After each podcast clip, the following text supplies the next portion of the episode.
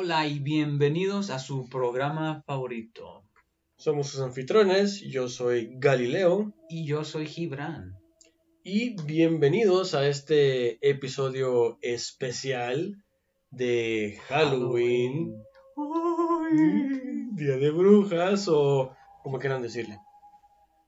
Este, bueno. Bueno, Día de Brujas es diferente a Día... Ah, no, estoy pensando en Día de Muertos. Procede.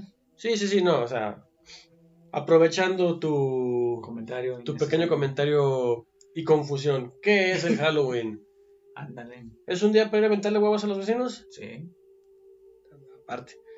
¿Es para ir a pedir dulces? Sí. Ok. Pero ¿de dónde viene todo eso?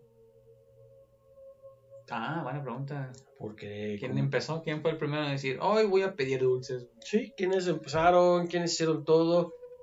Como ya hemos mencionado en este, en este podcast, sabemos que muchas este, culturas tienen afín alguna celebración para la muerte o algo así.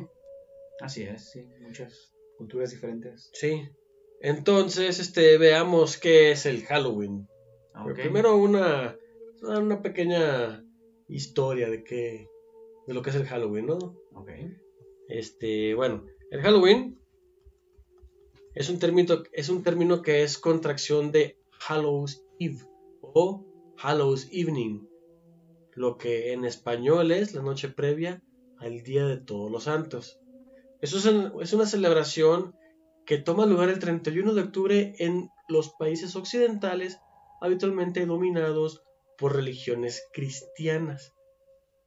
Esta es una celebración que dura tres días, que habitualmente abarca del 31 de octubre al 2 de noviembre en el año litúrgico. Es una celebración que está dedicada a recordar los santos, los muertos y nuestros seres queridos que han partido al más allá. Al más allá. Sí, van de la mano el Halloween, el Día de Muertos, todo este tipo de celebraciones, ¿no? Muy bien. Entonces, chécate esto. La teoría más aceptada que se menciona dentro de los, este, con los catedráticos, menciona que, que las tradiciones de Halloween se originaron en antiguos festivales celtas de cosecha. Principalmente el festival celta Samain, que en, gael, que en gaélico y de aquí en adelante le vamos a llamar Samhain. Samhain. Samhain. Se escribe Samhain y se pronuncia Samhain en celta. Entonces, digámosle por su nombre, Samhain. Este puede tener raíces paganas, ya que el mismo Samhain fue cristianizado como el Halloween por la iglesia de esos tiempos. ¿Qué era la iglesia de antaño? De antaño. Antaño. Sí, sí, de antaño. O sea, la, iglesia en mil, 1600 y cacho, 1500 y cacho. Ah, muy bien.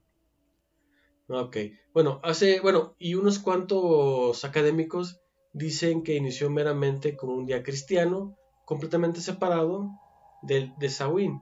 Esta historia está en debate, ya que en la actualidad la iglesia, en la mayor parte del mundo, rechaza la celebración de Halloween, principalmente en lugares latinoamericanos. Porque si vas a los angloparlantes, la iglesia lo acepta perfectamente. Mm, ¿Por qué no me sorprende que en los rumbos de Sudamérica no... Pues ya ves. Así pasa, bueno. Diferentes culturas. Sí. Tradicionalmente el Samhain este, celebra el fin del verano y el tiempo de la cosecha. Al mismo tiempo, marca el inicio del oscuro y frío invierno, tiempo del año que habitualmente es asociado a la muerte. Los celtas, que son los primeros en este caso, creían que la noche antes de Año Nuevo, la barrera entre el mundo de los vivientes y el mundo de, los muertos se debilitaba. Entonces, en la noche del 31 de octubre, que se celebraba Samhain, creían que ese era sueño, sueño nuevo. Entonces creían que fantasmas o almas de los muertos tenían acceso a este regresaban a la tierra y al mundo de los vivos. Como en la película de Halloween como en la película de Halloween Town, así es, que pasan Es precisamente es cuando se abre esa. esa- ese portal, esa, esa barrera, únicamente el 31 de octubre. Sí. Además de provocar problemas y dañar a la cosecha, los celtas pensaban que en la presencia de los espíritus del, del otro mundo que hacia los druids, los druids son los sacerdotes celtas, ellos este, los afectaban para que pudieran hacer sus predicciones del futuro de manera más fácil y certera. Para un pueblo que era completamente depen- dependiente de la, de volatilidad del mundo natural, las profecías eran una fuente importante de confort durante un largo y frío, frío invierno. Porque pues, no sabían Y de eso yo no sabía que venía de la. de los celtas. Sí, de la religión. Pues es que ahí fue que se, que, que se juntó todo. Este, pero ahorita lo, ahorita lo voy a contar. A ver. Checa. Para conmemorar, para conmemorar el evento, el Samhain, Sí. los druids, que estamos de acuerdo que son los, los sacerdotes celtas, construían gigantescas fogatas donde la gente se juntaba para quemar las cosechas, bueno, parte de la cosecha, y animales en forma de sacrificio. Para las, dei- para las deidades celtas. Ahí está el meollo, ¿no? Sí. Durante las celebraciones, y aquí otro origen, los celtas usaban disfraces que consistían típicamente en cabezas y pieles de animales y que trataban de adivinarse el futuro unos a los otros. Interesante. Entonces, mira, desde ahí vienen ya los disfraces. Sí, ese es el, el inicio de los de los de todos los este disfraces que andan ahí con todo. Este, cuando la celebración terminaba, al día siguiente, volvían a prender la las fogatas que habían apagado el, el 31 en la noche. Pues es una fogata. Pues para protegerse, me imagino que es del el invierno. Sí, porque ya estaban comenzando Las los fríos, sí. Entonces, pues para protegerse, ¿no? Y luego, ya remontándonos un poquito más adelante a tiempos romanos, estos conquistaron la mayor parte del territorio celta. Este, más o menos durante 500 años, ¿no? Entonces, durante ese tiempo, dos festivales de origen romano fueron combinados con la tradicional celebración de Samhain. De estos dos este, festivales son Feralia, que es celebrado a fines de octubre por, lo- por- por los romanos, el cual conmemora el viaje de los fallecidos hacia el siguiente mundo. Ok. Y el segundo es un día para honrar a la diosa romana de las frutas y los árboles, llamada Pamona, cuyo símbolo es una manzana. Hay veces que uno dice, bueno, ¿por qué ahorita en las fiestas de Halloween está Claro. la, el juego este de que están las manzanas flotando en el lago y vas y la agarras con la boca. con la boca, ¿no? De ahí se puede decir que, que, que viene esa tradición, ¿no? Y también Pomona, al ser la diosa de frutas y árboles, también es el de la cosecha. Entonces siempre todo va hacia la cosecha y la muerte. En, en todas, nuestra- en, en todas las culturas, Sí. en estos tiempos. Y ya brincándonos unos cuantos años, para no ser la historia tan larga, ¿verdad? Para que no sea tan aburrido. bueno, este, cuando el Halloween, cuando el Halloween llega al, al continente americano, Ya empiezan las mezclas, me imagino, mezclarse más. sí, ya comenzó a hacerse un, un desastre. Este, Halloween era extremadamente limitado en las colonias de, Inglaterra. Inglaterra, que es el norte de Estados Unidos, el sur de Canadá, por las creencias tan- este, protestantes tan rígidas que tenían. Este, ahí el, en- el Halloween era, un- era mucho más común, un poquito más hacia el, hacia el sur, ya en la parte de Estados Unidos como la mitad, ya un poquito más hacia el sur, porque ellos eran católicos, cristianos, entonces eran un poquito más abiertos a eso, ¿no? Sí. Este, bueno, conforme se mezclaron las creencias y costumbres de europeos e indígenas este, norteamericanos, una versión completamente norteamericana del Halloween surgió. Las primeras celebraciones incluían fiestas de juego, las cuales eran eventos públicos para celebrar una buena cosecha.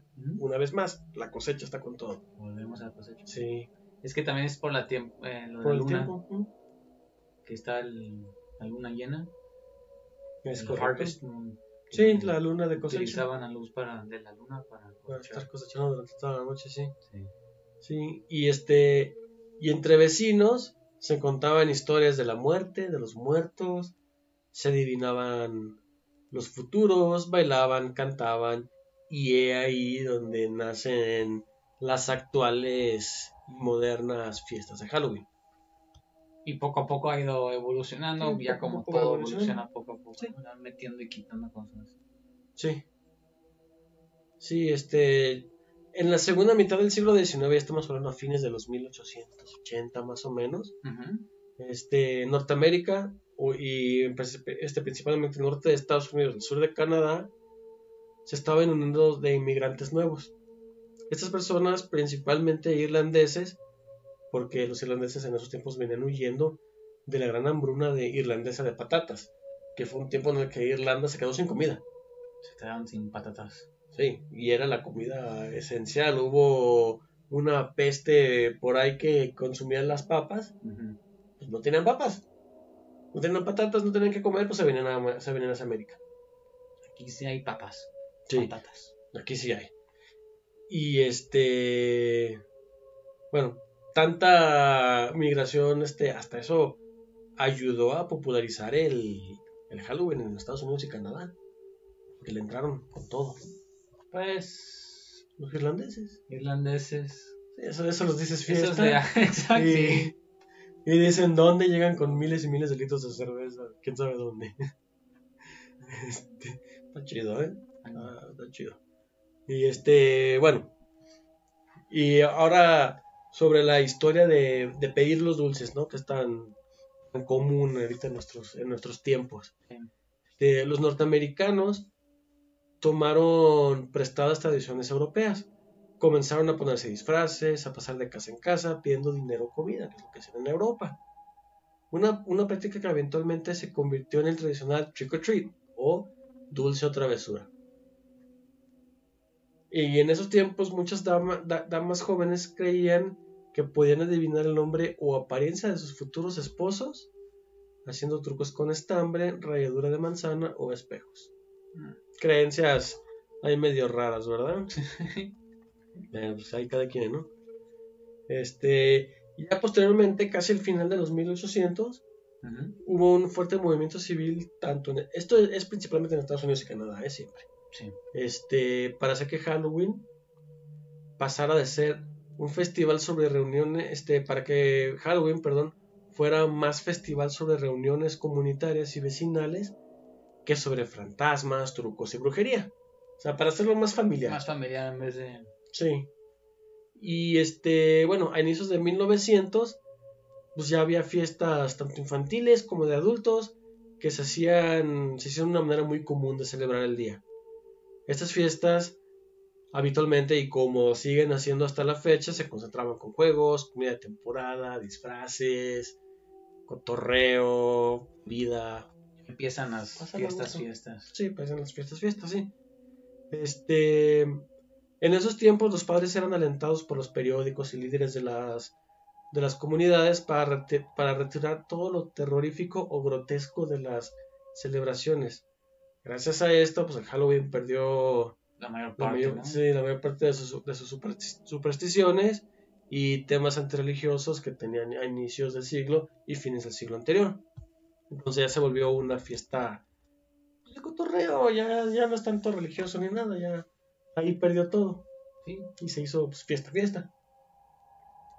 Este, bueno, ya un poquito más adelante para llegando a 1920, 1930, Halloween se había convertido en todo en un festival secular orientado hacia la comunidad, hacia la comunidad con desfiles, fiestas, incluso fiestas de todos los inclu- que incluían todo el pueblo, en, ciudades pequeñas incluían todo el mundo. Y más que nada era pues, para entretenimiento. Sí. Pero aún así este, comenzaron a haber arduos problemas porque pues fue cuando comenzó el vandalismo en el Halloween. Entonces, aunque hicieron esfuerzos los líderes de las comunidades, policía, medios de comunicación y todo, pues comenzó el vandalismo porque somos somos humanos y no podemos evitarlo. Somos humanos al fin de cuentas. Sí. Entonces, este, bueno. Ya llegando para 1950, los, los líderes de las comunidades ya habían encontrado cómo limitar el vandalismo exitosamente y Halloween otra una vez más se había evolucionado a un día festivo dirigido principalmente a la juventud. Niños y adolescentes y jóvenes este, adultos, ¿no? Y gracias a una cantidad... e- Esto también porque en 1950, ya estamos hablando que es la generación, los, los baby boomers, que hubo mucho nacimiento de niños, de todos los que regresaban de la Segunda Guerra Mundial en 1945. Pues se procrearon todos ellos y entre 1946 y 1960 Ujú. parecían conejos los compas. Entonces es la generación de los baby boomers. Había muchísimos niños en esos tiempos. Pero demasiados. Y por esto las, este, las fiestas se, se iban moviendo hacia centros cívicos, hacia las plazas.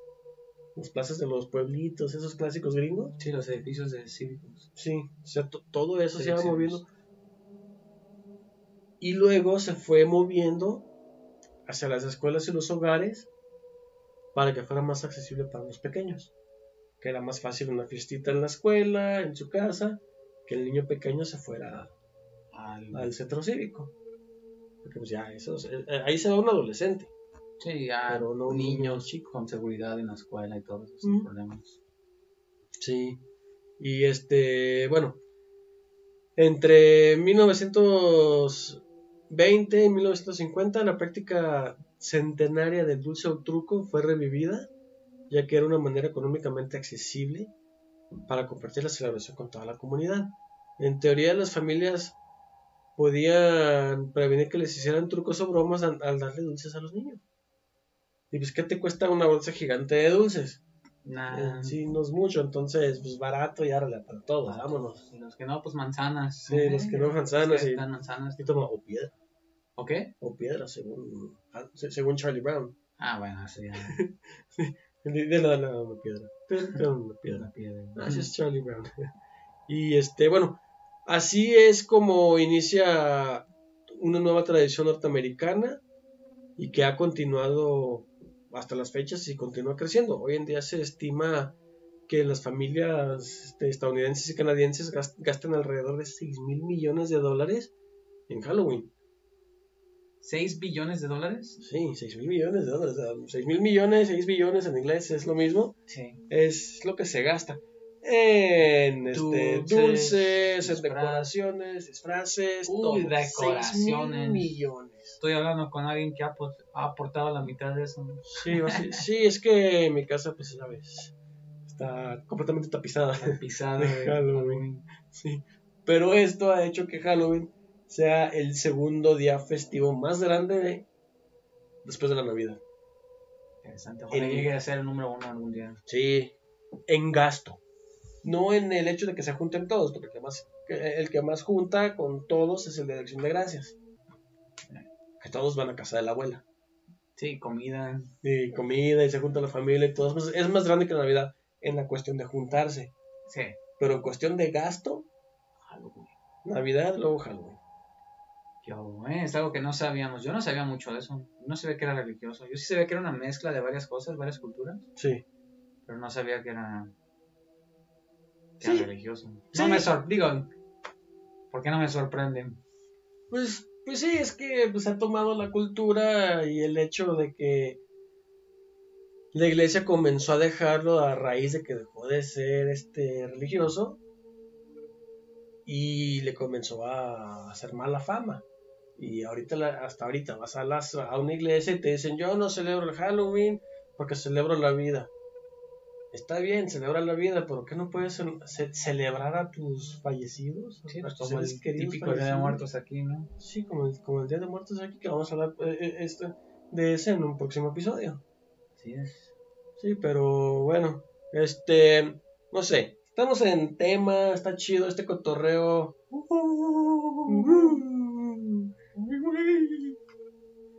¿Qué te- Como, que late una, una historia, ¿no? Una Va, historia, pero es esto no, este puede que sea real o puede que no sea real. Este, vamos a contar la historia Ajá. y después les decimos si quieres en otro episodio, en el que sigue, ya. si es real o no. Exactamente. Ok, muy bien, va. Entonces, pues vamos viendo este, la historia y a ver qué tal está, ¿ok? Ok. Muy bien. Esta es la historia de una persona que se llama, o se llamaba Samuel. Este, Samuel este, trabajaba en una empresa como guardia de seguridad nocturno. Samuel era una persona muy astuta e inteligente.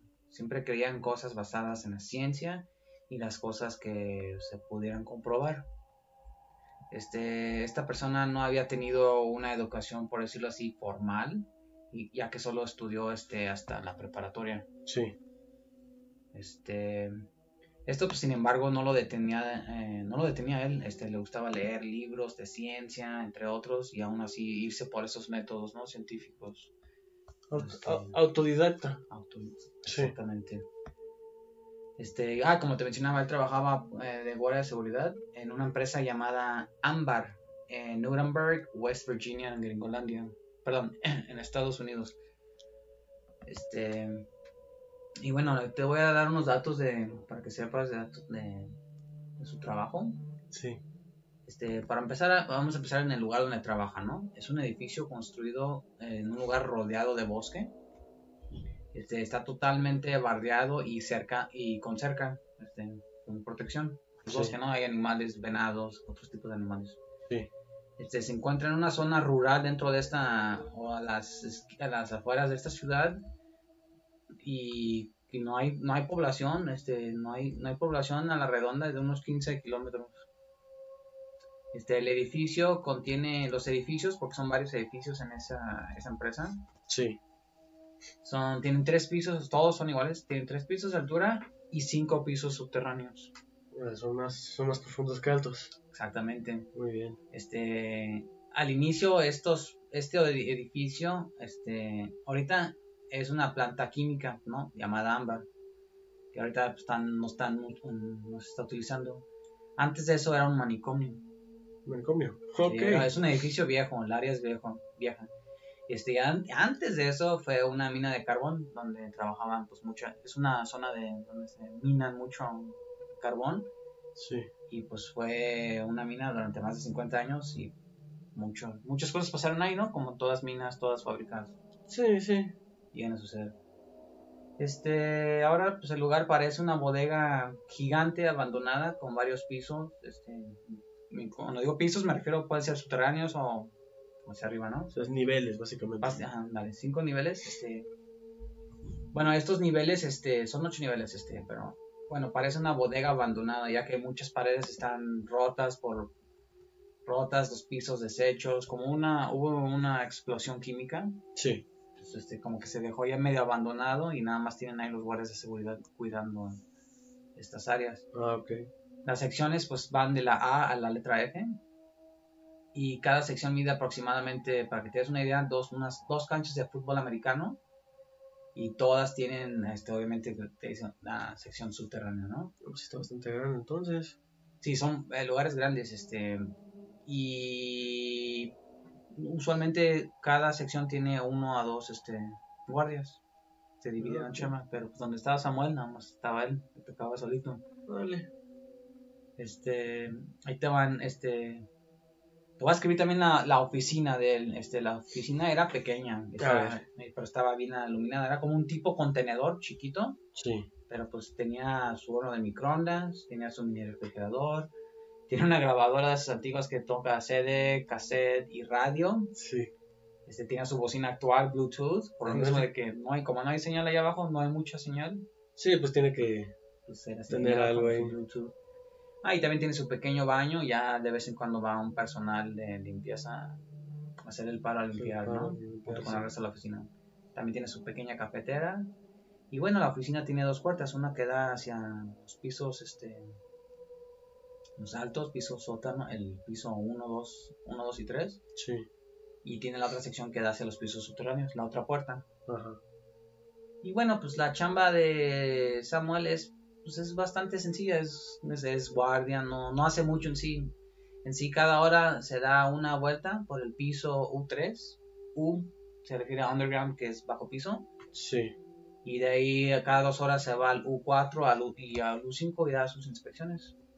Sus rondines. Ándale, sus rondines. Este, ahí en el U3 pues este se encuentra un generador en caso de que pierdan energía, pues tienen ahí su, su generador como respaldo para tener este Para tener luz, este, luz, corriente sí. Ok. Este, trabaja pues cuatro días a la semana, 12 horas, ¿no? Pues lo de muchos, similar a muchos trabajos esos de seguridad. Sí. Ok, este, él, precisamente donde él estaba, eh, este, es, este, un- lugares, cuartos grandes, este, donde se guardaba mucho el carbón o herramientas de trabajo o maquinaria, ¿no? Sí. Bueno, pues así es para que te des más o menos una idea de cómo es donde trabajaban. Y bueno, su trabajo es, este, era bastante inusual, tranquilo al mismo tiempo, porque te digo, pues es una planta abandonada química que ya tenía años, este, abandonada. Sí, entonces no es gran cosa ahí en teoría, ¿no? Sí, en teoría no es gran cosa. Pues este, ahí te va la historia. Todo inició en un sábado 13, creo, de octubre, no me acuerdo del año. Sí. Este, la jornada de Samuel acostumbraba, él en la- en al iniciar su jornada, él acostumbraba a encender su radio. Tenía sus estaciones de radio y de ahí, este, que digo, apenas tenía señal y de ahí empezaba a dar sus rondines, llegando sus rondines, sus vueltitas, ta, ta, ta, ta, y así se la llevaba, ¿no? Sí. Para esto, pues como no todas las secciones están bien alumbradas, este, tenía su, llevaba con él su lámpara, su arma de fuego y su, eh, no, su radio de mano, a veces se lo llevaba, a veces no. Este, bueno, la sección 3, que es donde estaba su oficinita, este, usualmente es húmeda, y, pero esa sección por lo, por lo general estaba bien alumbrado, entonces él estando ahí, ya empieza pues así empieza la historia, ¿no? Sí. A ver. Jenny percibo el horrible olor después de tanto tiempo trabajando aquí. Lo que pasa es que la humedad pertenece, este, que, que está ahí, parece que viene de las paredes, porque los pisos de encima y los pisos de abajo están totalmente secos. Soy un agente de seguridad y estoy armado. Eso dijo en voz alta. No sé por qué tengo que avisar que estoy bajando las escaleras cada vez que bajo al siguiente nivel. Eso dijo en voz baja. Pero Samuel solo seguía a sus órdenes, este, algo que no le gustaba. Porque si algún día se llegara a topar con alguien, con algún intruso, pues le gustaría agarrarlo por sorpresa. Este, pues bueno, conforme él daba su rutina, poco a poco se iba disminuyendo el volumen de la radio, pues se iba alejando de, de la oficina, ¿verdad? Este, cada, pues, eh, como lo dejaba encendido y ya daba sus vueltas, pues iba disminuyendo el volumen. Por lo visto, todo se encuentra bien, o por lo menos igual que siempre. Sí, el piso U4 es seco, frío y un poquito menos iluminado que el 3, U3. Por lo menos no huele tan mal aquí, ¿eh? Aquí en el piso eh, U4, el piso era de tierra y de piedra, parecía terracería. Este fue justo aquí donde surgió el accidente químico hace 10 años. Algún tipo de ácido u otro tipo de químicos. Él pensó en voz baja. Samuel siempre dice y hace lo mismo al dar sus rutinas. Esto de alguna manera lo hace sentirse más seguro. Ah, ¿qué fue eso? Creo haber visto la sombra de algún animal. Eso dijo en voz baja. Giró su lámpara y escaneó el área. Nada. Eh, solo mi imaginación. Al regresar a su oficina notó que la radio, en la radio solo se escuchaba estática. Nada inusual, siempre pasa lo mismo después de las 3 de la mañana. Él dijo, se dijo a sí mismo. Y así apagó la radio y encendió su bocina inalámbrica y conectó su celular con música a un volumen bajo. Ujú. De repente sonó la alarma. ¿Qué diablos? ¿Ya son las 4? No, algo había disparado la alarma. Apenas son las 3.30 y ya me tengo que dar otra vuelta. Ugh. Y así dejó su celular conectado porque la batería ya estaba baja, tomó su lámpara, su arma de fuego y se dio una vuelta. Bien, aquí vamos. La alarma sonó del piso U4. El sensor de movimiento detectó algo justo antes de las escaleras para bajar al nivel 5. ¿hay alguien aquí? Estoy armado y tengo permiso de disparar. Lo dijo en voz alta. Nada, todo estaba tranquilo. Escaneó todo el piso del U3. Todo bien. Una señal de vida. No sé si eso sea algo bueno o malo. Se dijo a sí mismo. Mm, Así llegó al área de las escaleras, este, las cuales eran de madera vieja y rechinaban con cada paso. Samuel podía ver sus huellas de tierra húmeda en las escaleras donde antes había pisado. Empezó a iluminar la primera sección del piso U5 y todo estaba en orden. No había ruido, no hay rastros de movimiento. Sin embargo, el ambiente se siente algo más frío de lo normal. La poca luz este, del piso U5 estaba baja y parpadeaba de vez en cuando. Entonces Samuel decidió darse una vuelta este, de todos modos, pero no encontró algo. 15 minutos después volvió a su oficina de nuevo y este, empezó a tomar su taza de café y le dio un trago. Está frío esto.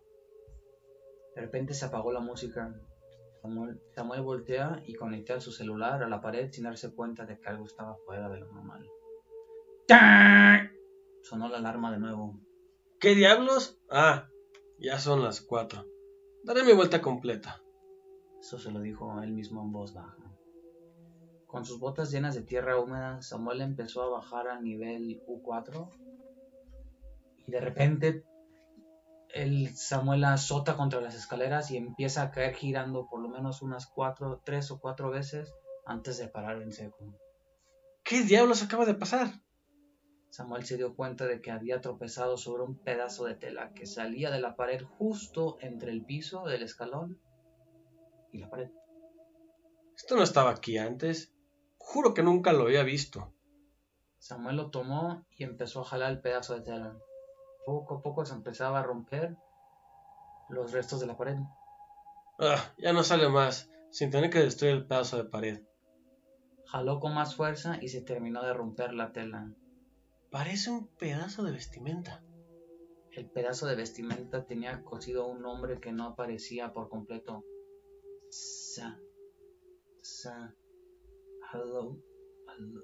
hel- Seguido por la palabra danger. Esta sí la reconoció.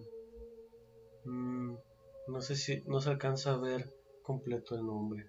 Eso pensó Samuel.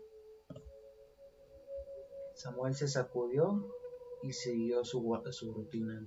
Cuando llegó a las escaleras para subir del C5 al 4, el ambiente seguía igual de frío y las paredes de las escaleras empezaban como que a humedecerse.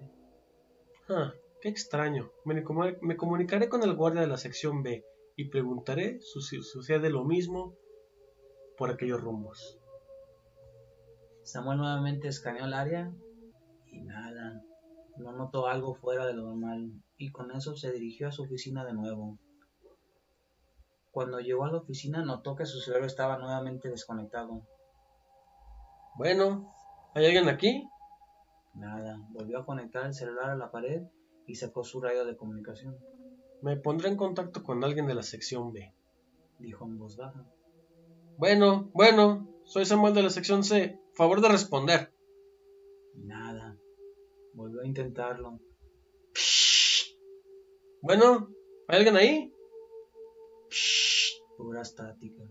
Les daré unos minutos. Quizás están en una de sus vueltas. Bueno, ¿hay alguien ahí? De repente sonó el radio con más estática. Nada. Las luces empezaron a parpadear y su teléfono empezaba a notificar la ausencia y la presencia de la luz. Le daré una revisada al generador. Esto no debe suceder si está corriendo correctamente ese, ese generador. Así que Samuel decidió salir de su oficina y se dirigió hacia el generador. Escuchaba más estática en el radio. El radio sonó, pero Samuel ya estaba a medio camino hacia el generador y no escuchó.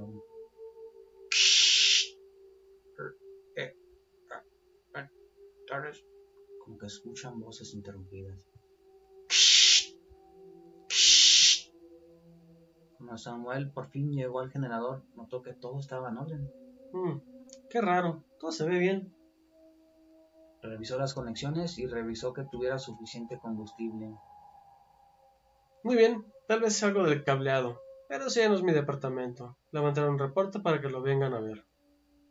Cuando Samuel caminaba de regreso, decidió dar una vuelta extra para, para darse una vuelta y asegurar que todo siguiera orden. Aquí en el tercer piso siempre está húmedo, y tal vez tenga algo que ver con lo de las luces. Eso lo dijo en voz baja. De repente sonó el radio de nuevo, las luces volvieron a parpadear y esta vez Samuel sí alcanzó a escuchar la estática del radio. Así que rápidamente corrió hacia su oficina y tomó el radio. Bueno, ¿hay alguien ahí? Bueno, bueno. Nada, no hay alguien del otro lado. Samuel se puso nervioso y volteó a ver el reloj. Apenas eran las 4.43 de la mañana, así que decidió tomar asiento. Qué rápido se pasó el tiempo. ¡Bum! De repente se azotó la puerta de la oficina y las luces se apagaron y el radio junto a la grabadora empezaron a emitir estática. Samuel se puso de pies como rayo y corrió hacia la puerta. Quiso salir de la oficina, pero sintió algo que atoraba su pie derecho cuando se acercó a la puerta. Estaba oscuro y no podía ver en qué se había atorado. ¿Qué está pasando? ¿Qué está pasando? ¿Qué es lo que está pasando? Samuel estaba asustado y no, podía controlar su respiración y empezaba a sentirse agitado.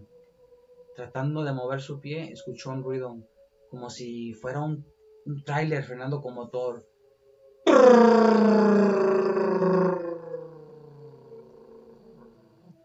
De repente ya no se podía mover y lo único que podía hacer era escuchar el mismo ruido del tráiler.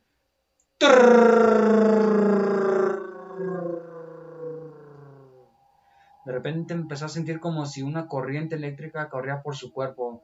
Algo o alguien lo estaba electrocutando. De repente, nada. Todo se detuvo. Después de medio minuto de tortura, todo estaba calmado como si fuera una noche común y cualquiera. Volteó a ver el reloj y apenas eran las 3.45 de la mañana. ¿Pero qué rayos?